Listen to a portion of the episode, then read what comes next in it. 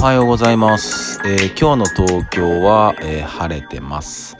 むちゃくちゃ晴れてます。で、すごく暑いですね。本当に暑いです。もう熱中症対策皆さん、えーバッチリでいきましょうね。まあ、水分補給であったり、えー苦しい時は、まあ、マスク外して、えー木陰で休むだったり、うん、とりあえず、本当ね、エアコンなんかも効かして、うん、やっぱ甘く見てたらね、やっぱ大変なことになるんで気をつけましょう。で、今日は、えー初めてできた、うまくできたことを共有したいと思います。まあ何かっていうと、まあご飯です、ご飯。うん。皆さん自炊しますか？結構されてると思います。特にね、自粛期間中とかにそういう癖がついたよっていう人も結構いると思います。で、僕もそんな毎日何か凝ったものを作るかって言われたらそんなことはないんですけど、まあ作れる時は、あの、作るようにしてます。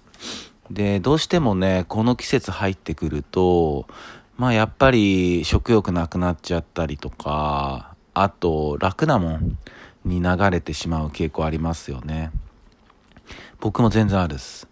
で、やっぱ麺とか食べやすいんでね、気づいたら3食麺の時もあるし、まあでもそれは夏だけじゃないかな。俺の場合は。うん。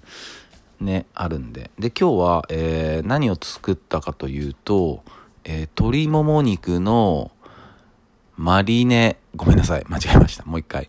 鶏もも肉のレモンマリネソテーです。もうむっちゃうまそうでしょ。名前返してすごいおしゃれだし、美味しそうでしょ。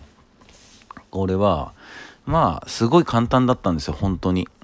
まあ、えージップロックを用意してもらって、あの、鶏もも肉、まあ、買ってきて1枚のやつ。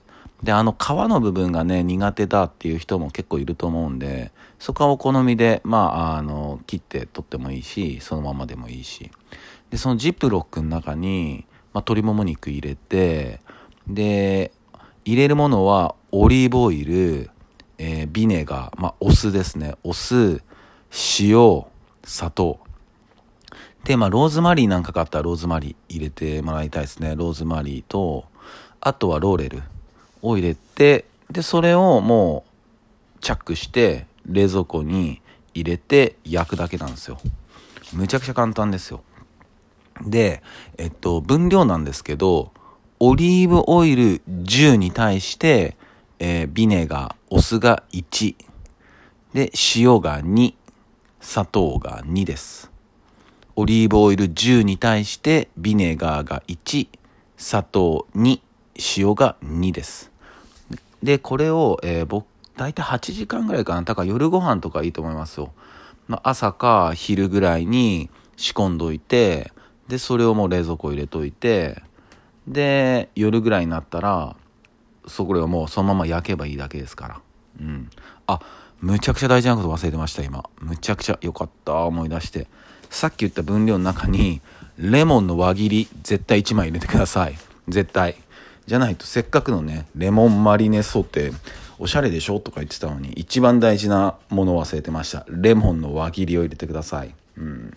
それで結構美味しくできると思うんで。このなんかね、ジップロック、漬け込み型なんかいろいろ他にも試せそうだなと思ったし、なんかこんな、あの、レシピというか、あの、漬け込み型便利であるよって、ある方、ぜひ教えてください。じゃあそんな感じで、えー暑さに負けないよう、えー今日も一日皆さんいい日でありますように、忍びシャース。